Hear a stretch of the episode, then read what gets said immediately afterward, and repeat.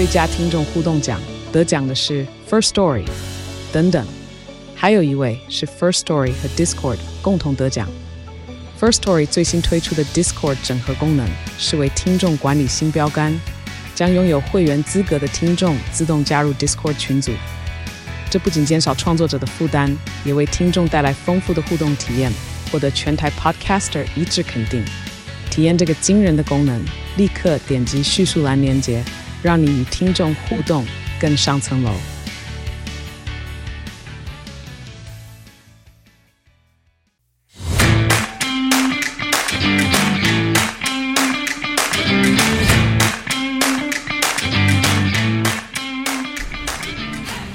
欢迎收听小朋友学投资，接下来是不鲁小周记的时间，让我们一起查证事实，而不是随着各种分析或是媒体的标题杀人，造成每天不必要的担心。我这一周真的是忙到好几天没有时间看盘哦。那尤其是周五，我是三四点以后才回来办公室录周记的。我等一下可以跟大家分享一下，这种真的没时间看盘的时候，我都是怎么看或是怎么操作。不过大家应该很好奇，为什么我最近不是只是在说我在申请学校？这有什么好忙到这种程度？其实呢，我也是半推半就被赶鸭子上架申请这个台大 EMBA。一开始就是我之前高中学长推荐我去申请，那我想说申请看看，应该也是炮灰，呃，八成也不会上，就还是准备一下。那既然开始准备，就要好好准备嘛。那基本上他就是填一些自己的经历呀、就有点像填履历，然后有五题申论题，就是写有关自己的事，最后再找几个可能要看起来很厉害的人物帮你写推荐信。那光是台大的 EMBA，它的说明会是九月初，然后全部的表格都要九月底就要交，中间其实只有三周，所以我一开始花很多时间在想这些呃。关于自己的申论题要怎么写？其实我觉得问题跟很多申请学校都很像。例如说，其中一题他就问你：你觉得这一辈子你最挫折、最失败的是什么啊？那你从中学到了什么？就这种，它其实可以很广的问题。那显然的，不管是什么问题，就是一定要写哦，我遇到什么挫折啊？可是我怎么克服它？克服它以后，我如何成长？然后如何变成一个更厉害的人？所以基本上，我觉得这种所有要写文字的题目，就是要强调自己有多厉害。那我觉得这其实也不是这么容易，也就是呃，要某种程度上的吹嘘自己嘛。那可有时候又觉得，哎，自己好像做事情也没什么了不起的。所以光是想这些题目要写什么实际的内容，就蛮花时间的了。然后一直到这周，我才开始跑一些呃，要帮我写推荐信的人，找一些以前工作的前辈这种之类的。所以我这周的早上，有时候盘中其实都在做做这件事情哦。不过这也是真的，好多年来我真的有呃一阵子都没有真的好好认真的有时间看盘，因为呃我一直都在金融圈嘛，金融圈其实就算没什么时间看盘，跟一般人比起来也蛮多时间的了。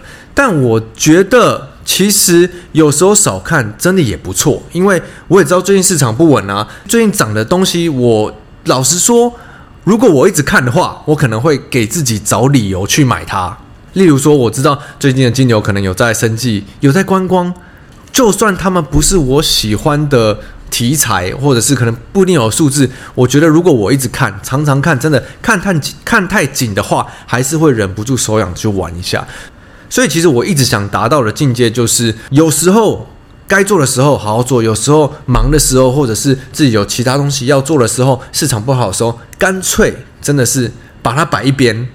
那我这个礼拜的做法，我可以跟大家分享了。因为我原本还有一些像是什么工业电脑或车用的一些持股啊，虽然不多，每天可能盘中会瞄个几眼，然后尾盘会确定它有没有达到我的出场条件。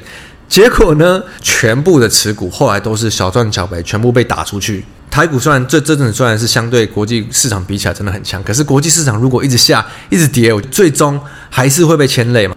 这周刚好跟有些人有讨论到个议题哦，就是。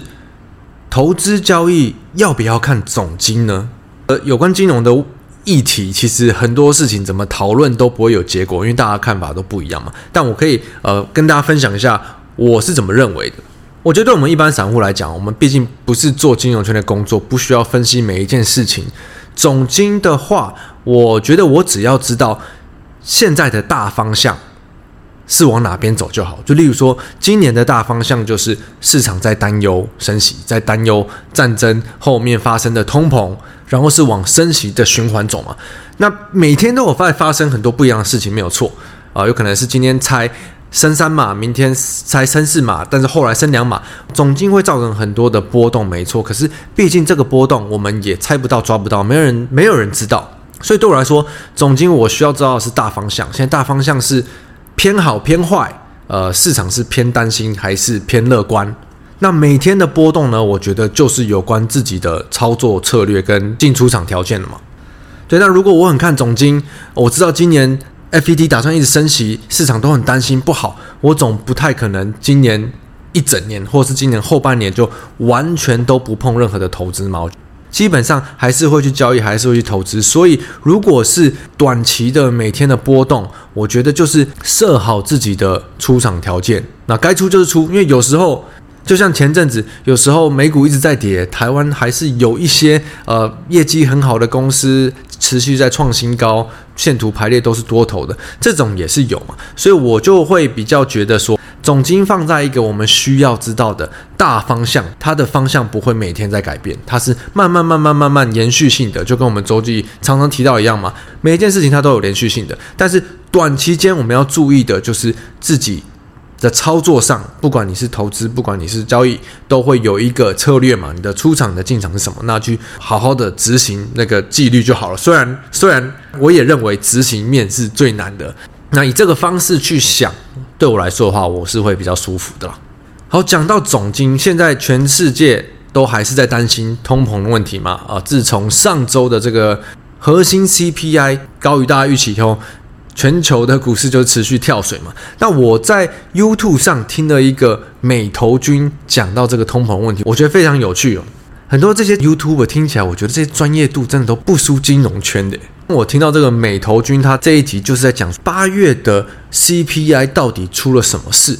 八月的核心 CPI 很大一个原因是因为房租的价格下不来或是上涨，所以造成核心 CPI 比大家预期还高。因为房租的部分可能就占了核心 CPI 大概四成左右。这边他就解释为什么。房租会比较高呢？很多人可能不知道，FED 测量 CPI 核心 CPI 的方式是房租的话，它是抽查五万人，那五万人里面可能有租房的，可能有买房的，他会固定每一段时间就去询问这五万人，诶，你的房租是你的房租是多少啊？那如果你是买房的话，他就问你说，那他就如果你是买房，他就问你，你觉得你的房子可以租多少？那你有发现吗？这就会产生一个蛮大的延迟性。就是啊，房租这个东西不是是签约的吗？基本上都是签一年嘛，所以我今年八月的房租应该是去年某个月就签了，延到这边来。如果我的约到期了，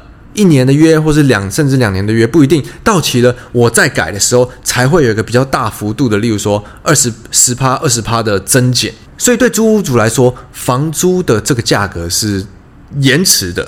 那对买屋的人来说呢？如果我是买房的，你问我的房子要租多少，我当然会报比较高的价格嘛，因为每个人都觉得自己的呃能租去的房子，当然希望价格会比较好嘛。所以其实，在房租的这个价格上，对这五万人的抽查是有一个落差的。那有没有更好的数据可以显示这个呢？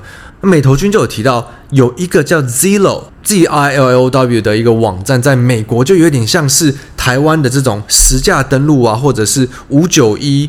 租屋网，它有更实际的一个大数据，关于呃租屋族或者是实价登录真的买卖成交是多少钱的这个价格。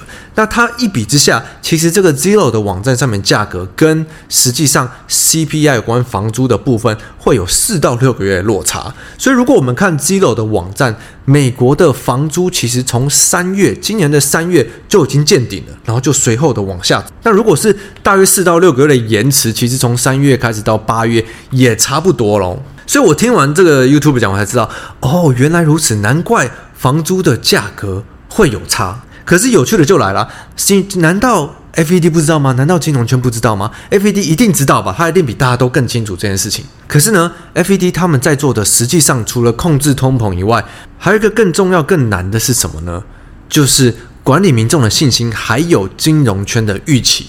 任何事情扯到人，真的都是最难的。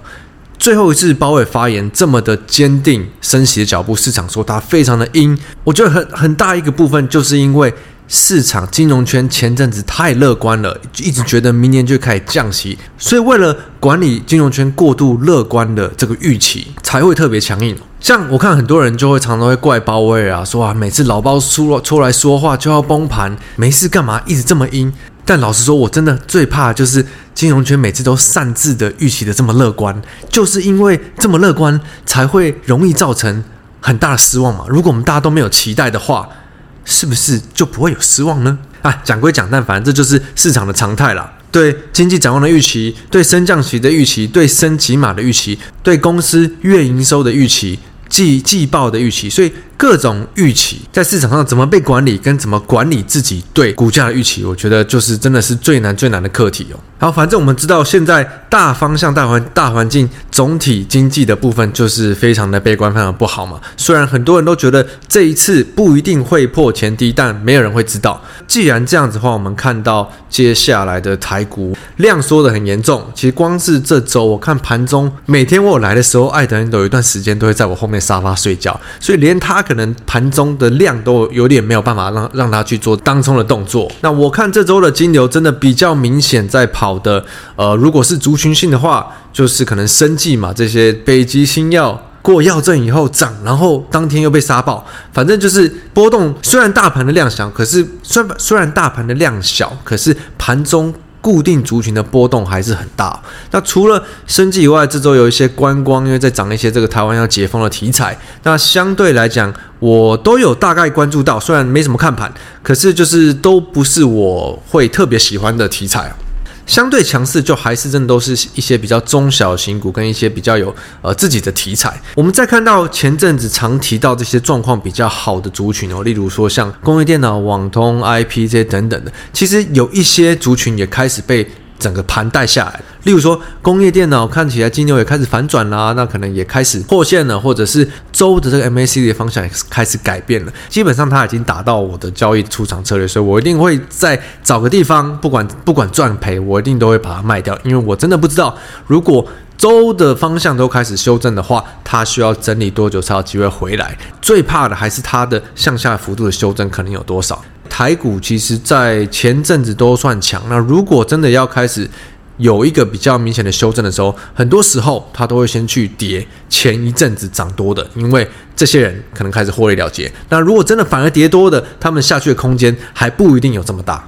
那所以，当如果台股也开始呃追上国际的的脚步，要开始往下修正的时候，呃，我觉得大家都还是一定自己要小心哦。对我来说的话，我如果没有找到下一个族群，我觉得有比较明显的呃，在接下来一段时间比较好的题材，或是一些比较好的业绩，或者是一些呃比较明显的金金流的话，我觉得我的操作还是会选择非常的被动哦。那就希望呃环境不好的时候，大家一定要好好的。保护自己，市场不好的时候，把自己抽离出来，让自己忙一些工作或者是其他的事，当做是我们这个副业的淡季，会是一个我觉得不错的呃方式去想这件事情。那就祝大家周末愉快，Happy Weekend！我是布鲁，我们下周见，拜拜。